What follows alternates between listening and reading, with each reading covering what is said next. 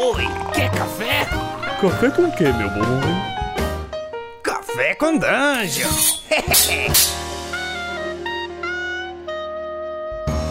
A minha vida está um inferno, sabe? O meu mestre, ele, ele não para de me sacanear. Ele só quer jogar dados escondidos e eu já não sei mais o que fazer. Cara, você não aguenta mais o seu mestre jogando dados escondidos? Eu tenho a fórmula perfeita para você obrigar ele a nunca mais fazer isso. Vá lá em mydicesfactory.company.site. Esse é o site brasileiro com dados feitos sob medida, muito maneiros. Você consegue comprar em oferta, inclusive. São muito lindos. Você vai comprar esses dados, vai dar de presente para o seu mestre e ele nunca mais vai querer jogar dados dados escondidos. Vamos lá, mydicesfactory.company.site. São os dados escolhidos pelo Café com Dungeon para serem sorteados para os nossos apoiadores. Então, pode ter certeza que tem os nossos selo de qualidade. Se você quiser ver, acompanhe também nossas redes sociais, que volta e meia eles aparecem por lá. Mas você também pode ir no Instagram do My Dice Factory. Vamos lá, conheça esses dados e nunca nunca mais sofra com rolagens escondidas. Ah, e ele também aceita encomendas, então coloque sua criatividade em jogo. Para terminar, se você não conseguir entrar em mydicesfactory.company.site, você pode ir aqui na descrição do episódio que vai ter o link certinho para você fazer sua compra. Valeu! Bom dia, amigos do Regra da Casa. Estamos aqui para mais um Café com Dungeon, a sua manhã com muito RPG. Meu nome é Rafael Balbi e hoje tem aqui uma torneira aberta e cai água, cai água, cai água demais e a água eventualmente se transformou em café.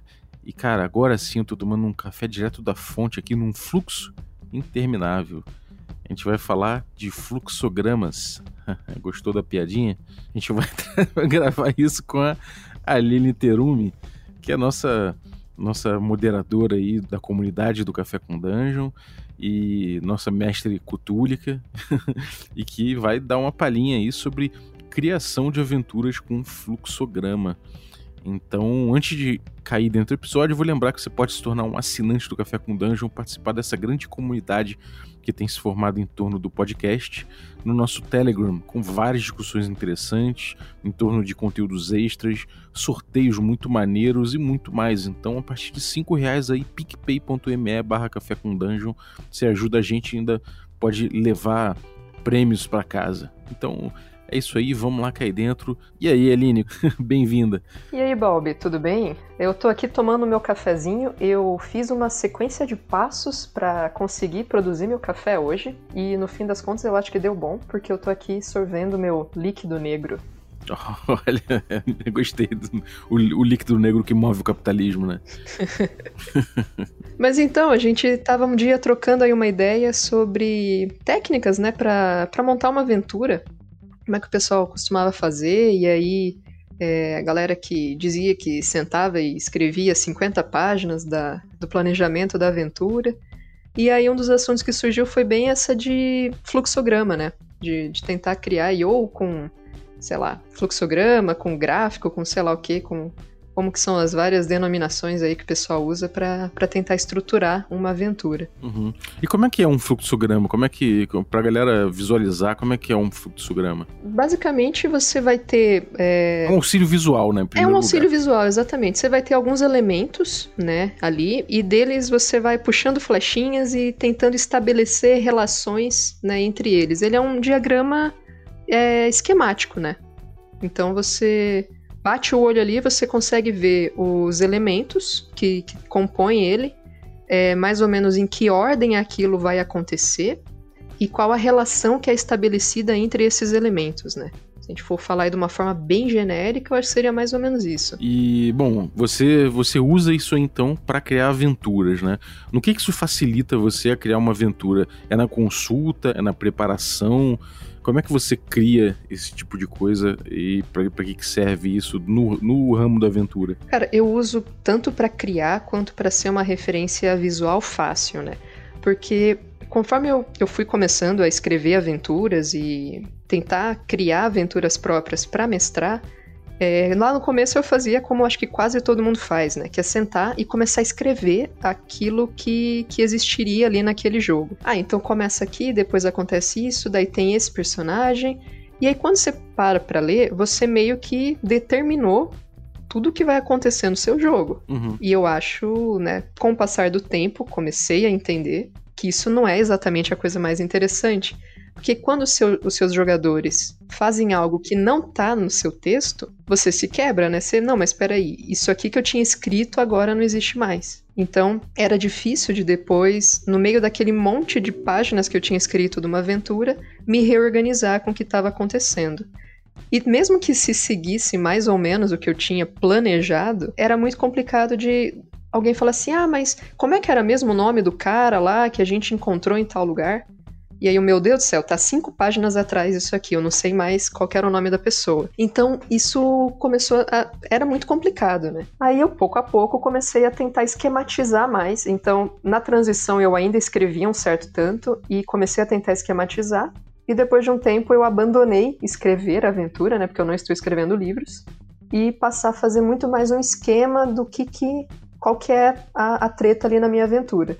E isso deixava o jogo muito mais aberto aberto para aquilo que os jogadores vão interagindo naquilo lá e criando o mundo junto, né? Então, pô, vamos dar um, um exemplo assim. Você vai pegar uma aventura de. Vamos começar com Cthulhu, que é a tua especialidade aí.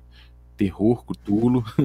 você vai montar uma aventura de Cthulhu. E você começa a pensar no, no, no que, que é a treta, qual o, o enredo básico, né? Qual, de, de onde o, a narrativa vai partir. E como é que você começa a construir isso? Cara, eu penso assim, vamos lá. É uma aventura simples, né? Vamos pensar em uma aventura que seria para ser jogada numa única sessão. Então eu tenho um problema central, né? Alguma coisa que precisa ser investigada em Cthulhu. É, vamos supor que a, o problema que aconteceu é que encontraram um corpo, né? Alguém morto que tem alguma relação aí com os jogadores. Aí eu, eu pego ali no meio de uma folha e coloco lá, né? Sei lá, personagem morto. Inicialmente eu nem faço nem ideia quem que é esse personagem, mas vamos supor que a treta é essa, né? Alguém morreu.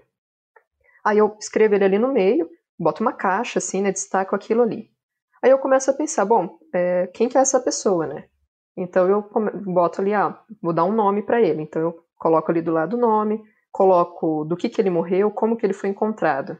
Vamos supor que ele foi esquartejado. Eu boto ali, cara foi esquartejado. Bom, quem que matou ele?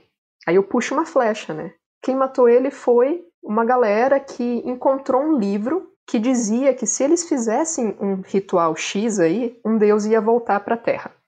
E essa galera são os cultistas que querem que esse deus volte.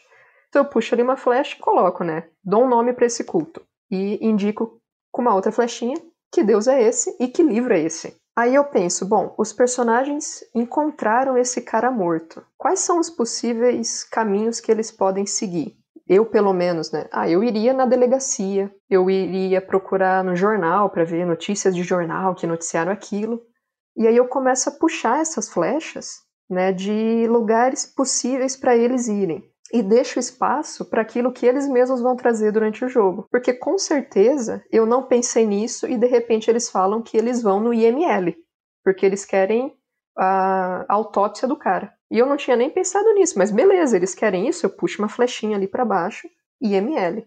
Ah, qual que é o nome do médico que a gente conversou? Pá, bota o nome do médico. O que, que tinha no laudo? Anoto ali duas, três coisas que surgiram que são interessantes em relação àquilo.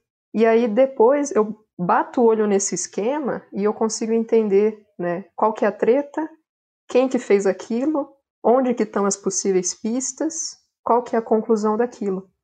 E aí conforme eles vão me trazendo elementos, eu simplesmente vou puxando novas flechas, estabelecendo relações, de repente lá no jornal tem uma notícia que fala do culto. Aí eu boto uma flecha ligando uma coisa para outra. Aí eles conversam com um NPC que eu inventei na hora a jornalista, o nome dela é qualquer coisa. E aí eu consigo deixar esse mundo muito mais aberto e mais solto do que se eu escrevesse essa aventura inteira. Isso por acaso fica parecido com aquele com aquele desenho lá, aquele esqueminha que fizeram é, na Polícia Federal quando tava investigando Lula. Não, o meu é muito melhor. É, eu tenho certeza que é. O meu esquema com certeza faz muito mais sentido. e, e, o que, que você faz quando começa a ficar é, tumultuado, assim? Porque, obviamente, quando você vai fazer uma one shot, uma aventura de, de uma sessão só, isso pode ser simples. Mas isso funciona muito bem para campanha na teoria. Só que na campanha você vai tendo uma multiplicação, né? uma multiplicidade de elementos. Você vai ver as relações vão se adensando, o plot vai ficando cada vez mais complicado. E como é que você faz para evitar que isso tudo vire aquela, aquele grande mural de, de paranoico, sabe? Que tem em filme americano, que o cara pega ali, coloca várias fotos e barbante vermelho, quando vê a casa inteira Tá que nem um. E vai ligando as coisas e vai cortando na notícia de jornal com as letrinhas, escrevendo na parede. Exatamente. Como evitar de você chegar nesse ponto? Existe alguma. Existem boas práticas a respeito desse procedimento que você usa? Eu acho que se for uma, se for uma aventura curta, uma one shot, né? Você até consegue usar só isso, né? Como eu disse agora. Se for uma aventura bem simples como essa que eu inventei agora, dá para fazer tranquilo. Se ela começa a ficar muito mais longa, eu acho que você precisa sim fazer anotações. Mas aí o que, que eu faço, né? Conforme eu vou escrevendo anotações mais extensas, é, no fluxograma eu vou colocando referências àquilo que eu escrevi. Então eu vou criando ali um, sei lá, A, B, C, e aí eu vou. Ah, ah, a notícia de jornal diz que tal coisa aconteceu na data tal. Isso é muito texto para eu meter no fluxograma. Mas aí eu, quando eu puxei ali a flechinha do jornal, eu boto o A e circulo ele para eu saber que na minha anotação aquilo está mais detalhado naquela, naquela entrada, naquela referência. E aí, às vezes, se a, a, um aspecto muito específico daquele fluxograma ele se adensa muito, né? Ele fica muito, muito cheio de coisas. Aí eu vou criar um subfluxograma daquilo. Então eu pego uma folha nova, Vamos supor que as histórias ali desse culto, elas acabaram ganhando muito volume. Aí eu vou abrir um fluxograma novo, botar agora o culto que é o centro, porque a história ela vai avançando, né? Pode ser que os meus jogadores resolvessem esse rolo todo aí é, sem realmente investigar muito a fundo uma parte específica. Mas a partir do momento em que eles decidem ir atrás daquilo e aquilo vai ganhando muito mais corpo, aí eu vou ter que desenvolver aquilo mais. Então aquilo passa a ser o centro, já não é mais o cara que morreu. O cara que morreu já está enterrado, né? Agora meu problema é o culto. Aí eu vou abrir o culto, então. Quando que ele foi fundado? Quem são as pessoas? Quais são os, os materiais, os livros? Que Deus é esse que ele quer invocar? E aí, conforme aquilo vai se desenvolvendo também, pode ser que numa outra etapa da, do meu jogo, o grande problema agora já não é mais nem o culto, é esse Deus que foi despertado. Aí eu vou abrir um terceiro fluxograma. Então, eu vou trabalhando com eles conforme o jogo vai evoluindo, mas aí eu, de antemão eu não sei muito bem qual caminho que ele vai ser seguido, né? E aí, por isso que ele é legal, que ele consegue deixar bem aberto. Sim, é, isso é uma coisa importante. Eu, eu imagino que deve ter muita gente que começa a, a, pensar como se fosse fazer uma estrutura de livro-jogo, sabe? Ah, então, é, eu tenho aqui essa situação, então eu vou fazer uma flecha para solução A, vou fazer uma, uma flecha para situação B a respeito disso, e para solução C que os jogadores deram. Eu acho que os jogadores só vão ter esses três caminhos. E aí, a partir disso, eu coloco mais três caminhos para cada um. Isso aí é uma representação gráfica do inferno, né? Isso aí, tipo, na teoria, você, se você ficar tentando entender o que os jogadores vão fazer, você vai falhar. O negócio é você construir conforme, conforme rola o jogo, então. Sim, porque se você for abrindo três alternativas de cada coisa, em cinco níveis você já, já não tem mais espaço para escrever aquilo na sua ficha. Que é, eu acho que aí você tenta trazer para o fluxograma, que é uma solução gráfica, o mesmo defeito que é o, no, quando você quer escrever a sua aventura toda. E quando você está lá escrevendo, ah, então meus jogadores eles vão encontrar o corpo lá esquartejado.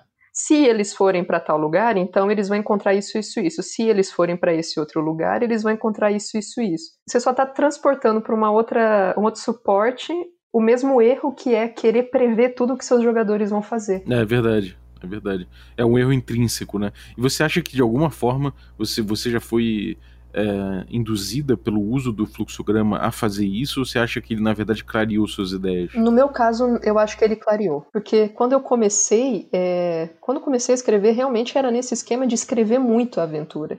E aí o fluxograma, para mim, ele já veio para tentar fugir desse erro. Então eu, pelo menos, nunca cheguei a cair nesse erro, porque eu tentei ele como uma solução para um problema que eu via no meu desenvolver de aventuras. Mas eu acho que se você já não não pensa nesse problema e vai partir para ele, você vai conseguir sujar uma folha inteira ali, né, de, de papel e nem você vai entender mais as relações que você tentou estabelecer depois. Existem coisas que você recomenda colocar fortemente e coisas que você recomenda não colocar fortemente. Você já, você já tem essa prática de falar, então, cara, é, NPC que não seja isso, isso, aquilo, não coloca.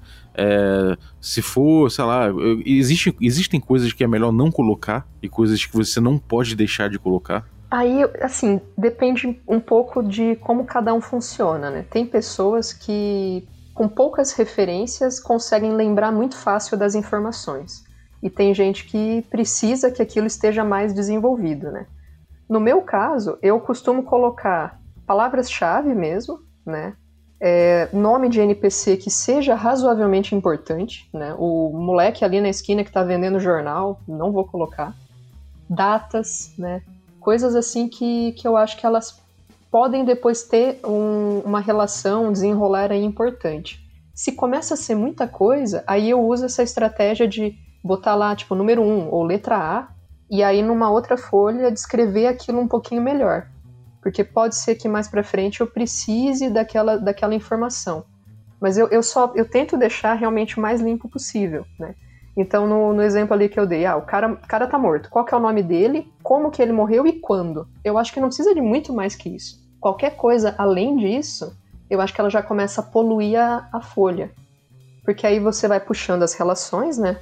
Como eu falei, ah, quem matou ele foi o culto tal. Aí ele em si já vai ser um outro elemento ali que eu vou trabalhar em cima.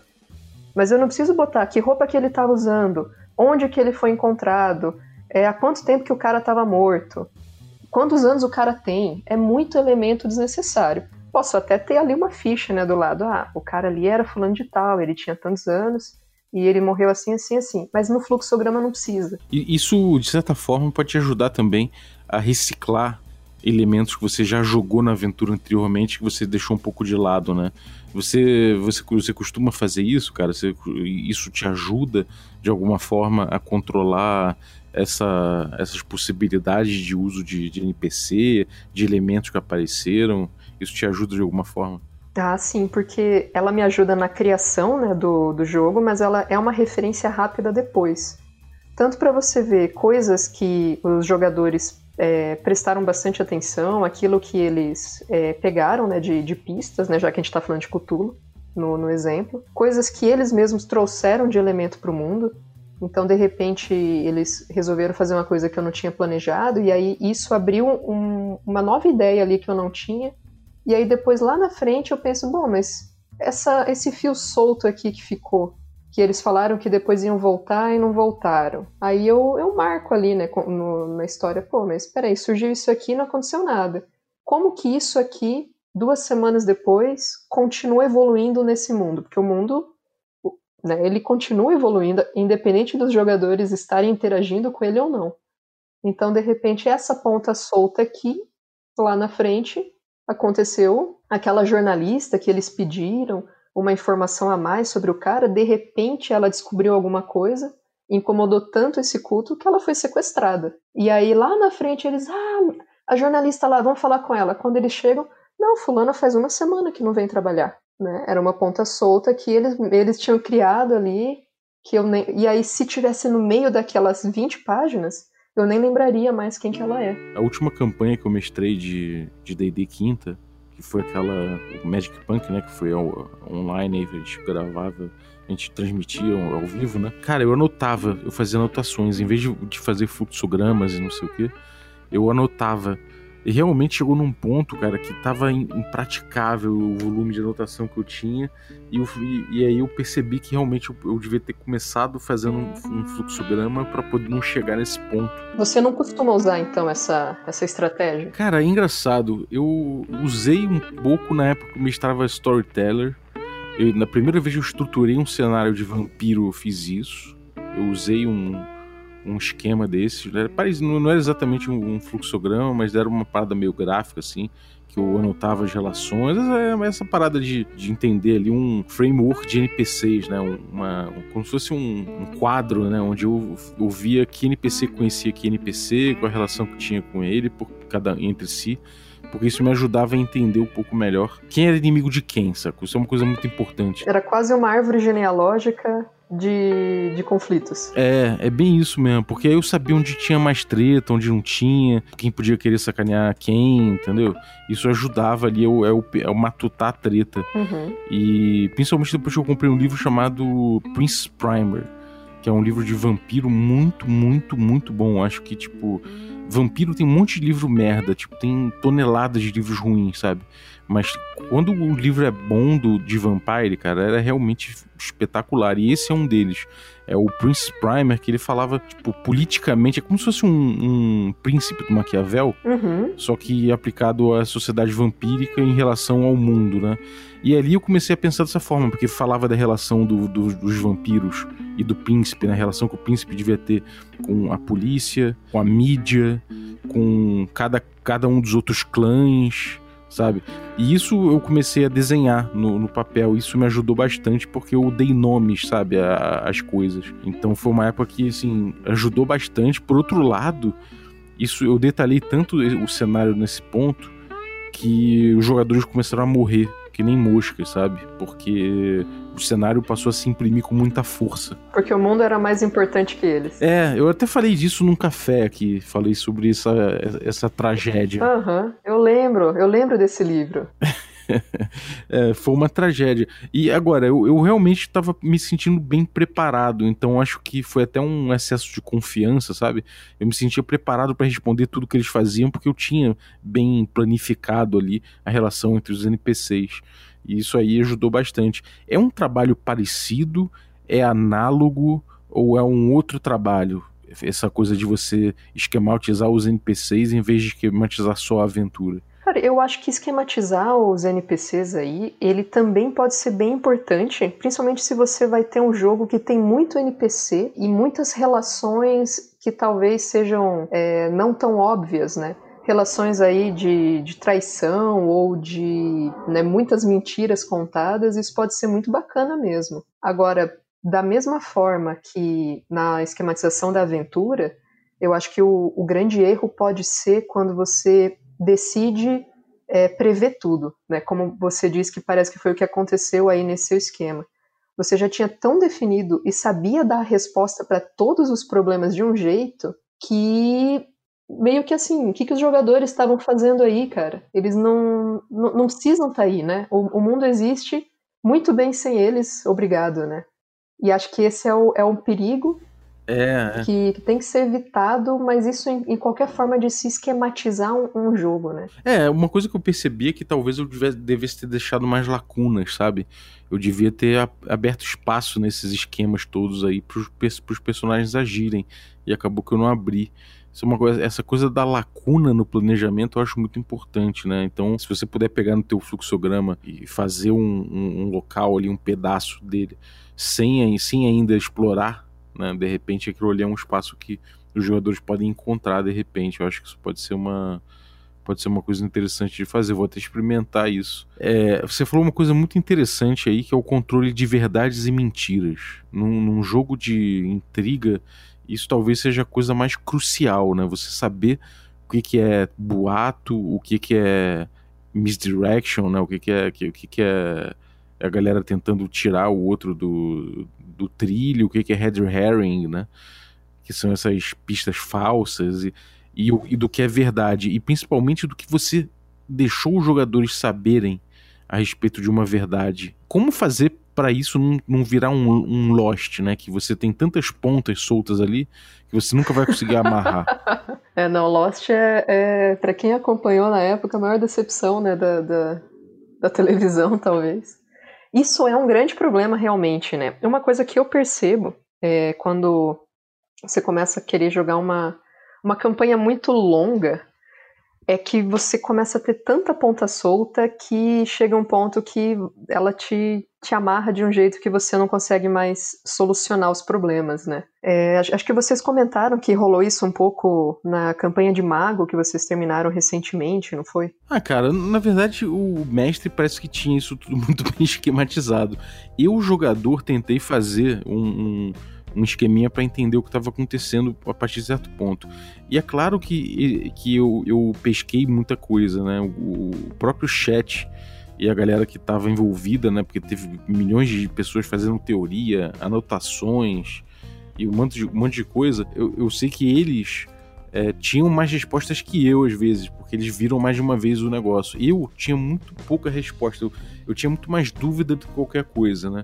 Assim, a campanha foi muito bonita, inclusive, e terminou com, com. Pô, eu acabei mandando bem no final, modéstia à parte, e consegui resolver o problema sem entender o que estava acontecendo muito bem, sabe? Tipo, é aquela parada que. Sei lá, eu, eu fui fazer terapia há um tempo atrás. E a minha terapeuta era, era comportamental, sei lá. E ela chegou para mim e falou: Cara, não importa os seus motivos, não importa aí os, como você era criança e o que acontecia. Beleza, a gente pode até conversar sobre isso, mas o que importa é o que você vai fazer com isso.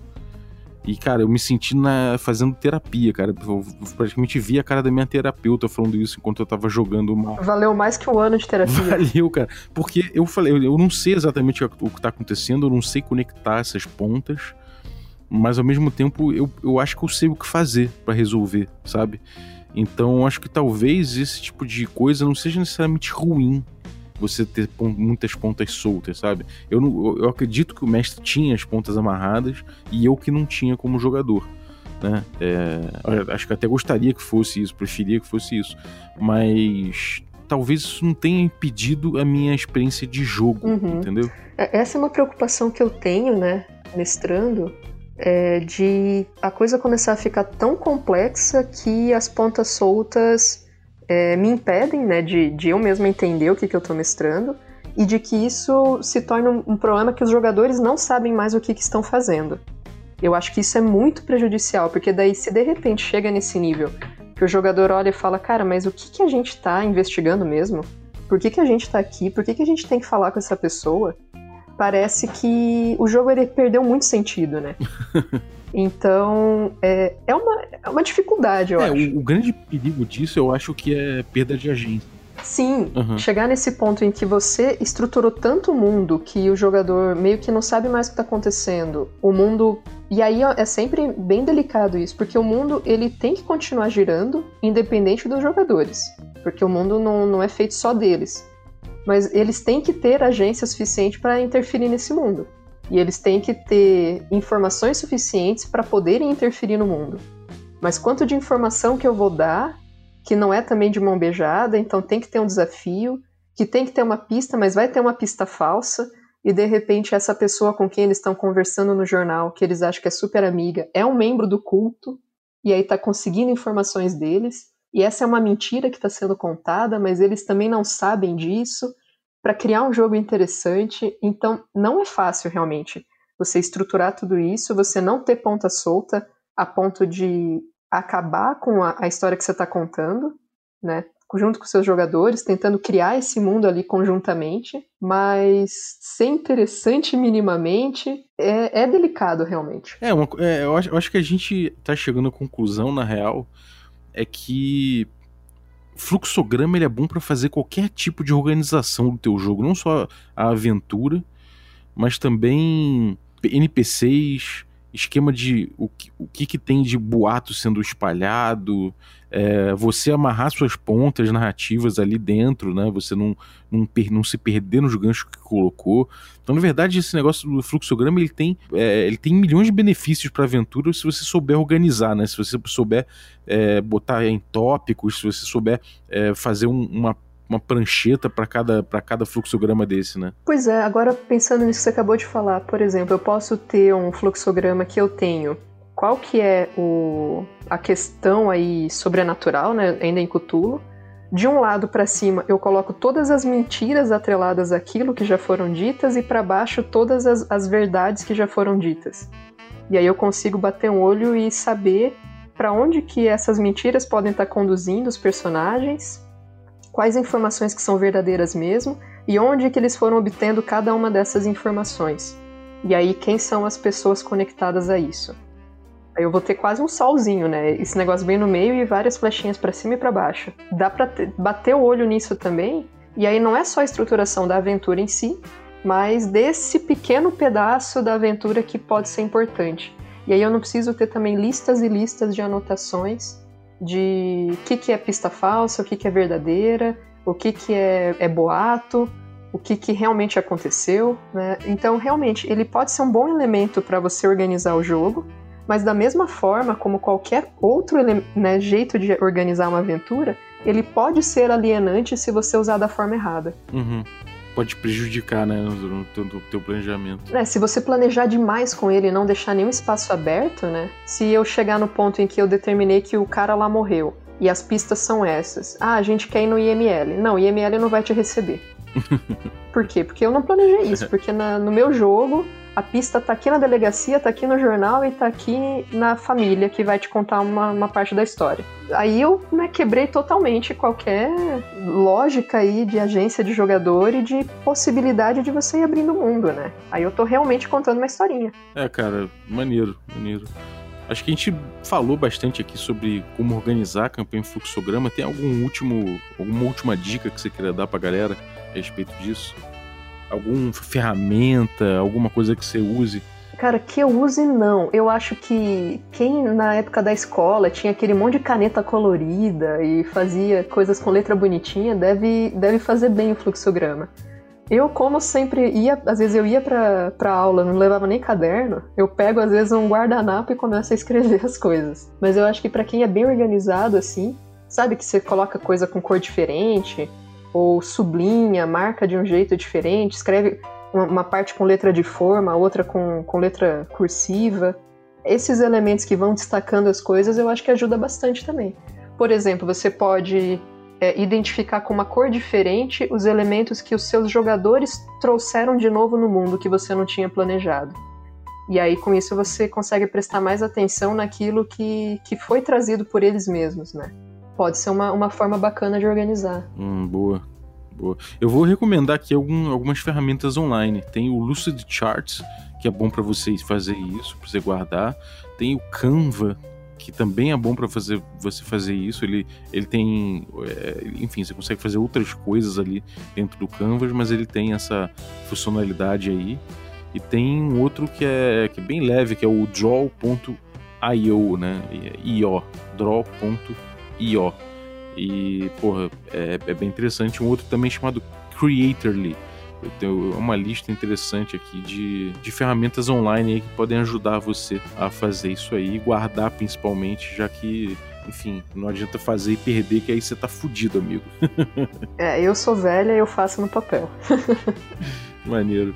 Pô, então beleza, cara. Valeu pela tua, pelos toques aí. Eu vou. Na minha próxima aventura que não for em Arcaia ou qualquer coisa do gênero, eu vou fazer um fluxograma, tô afim. Vou, eu acho, acho que vai ser arquivos paranormais para os nossos assinantes. Opa, eu tô nessa mesa, hein?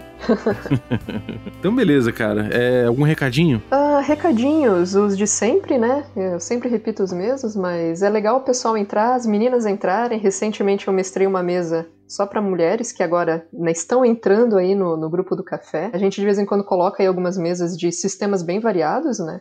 Então, não, não, nem só de OSR vive o café, isso é bacana. Fiquem bem, cuidem da saúde mental de vocês. Boa, cara, boa. Acho que é bem por aí mesmo. É, eu, bom, vou, vou lembrar vocês que vocês podem se tornar assinantes do Café com Dungeon a partir de 5 reais. E vocês podem fazer parte desse grupo que tem crescido bastante. Já estamos aí quase 100 pessoas, então daqui a pouco o negócio tá porra, fervilhando, e ainda assim dá para ter ótimas conversas, não tem flood, não tem nada, as conversas são muito maneiras, a galera debate mesmo, nesse momento agora, a galera tá debatendo lá sobre várias coisas que eu perdi, mas que dá, vou me inteirar daqui a pouquinho, porque é sempre um XP interessante. Então é isso, picpay.me barra café com dungeon, torne-se um assinante, e eu vou agradecer aqui os assinantes que já ajudam a gente, então tem aí os café os café expresso, os café com creme e os café gourmet, né? Os café gourmet, é, especificamente falando deles aqui, são Ricardo Mate, Diogo Nogueira, Adriel Lucas, Rafael Cruz, Erasmo Barros, Rafael Caetano Mingo, o Pedro Cocola, Ulisses Pacheco, equipe Roleplayers e o Matheus Hamilton de Souza. Galera, e o Denis Lima, não posso esquecer. Muito obrigado, galera. É, valeu pelo apoio de vocês. É extremamente satisfatório saber que vocês curtem o, o Café com Dungeon, assim, para se engajar né, dessa forma e criar essa comunidade maneira. Então, pô, muito obrigado mesmo. Para mim, um orgulho muito grande produzir conteúdo para vocês.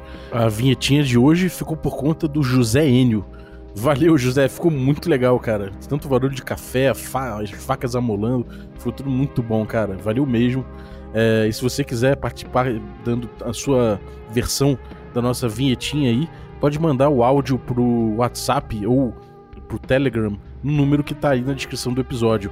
Fica sabendo que se você mandar o áudio, tá implícito que você tá autorizando o uso do mesmo, né, da sua voz, da voz de quem tiver envolvido ali naquele áudio, pro uso no direto na nossa vinhetinha ali, mas nada mais que isso a gente não vai usar além disso não.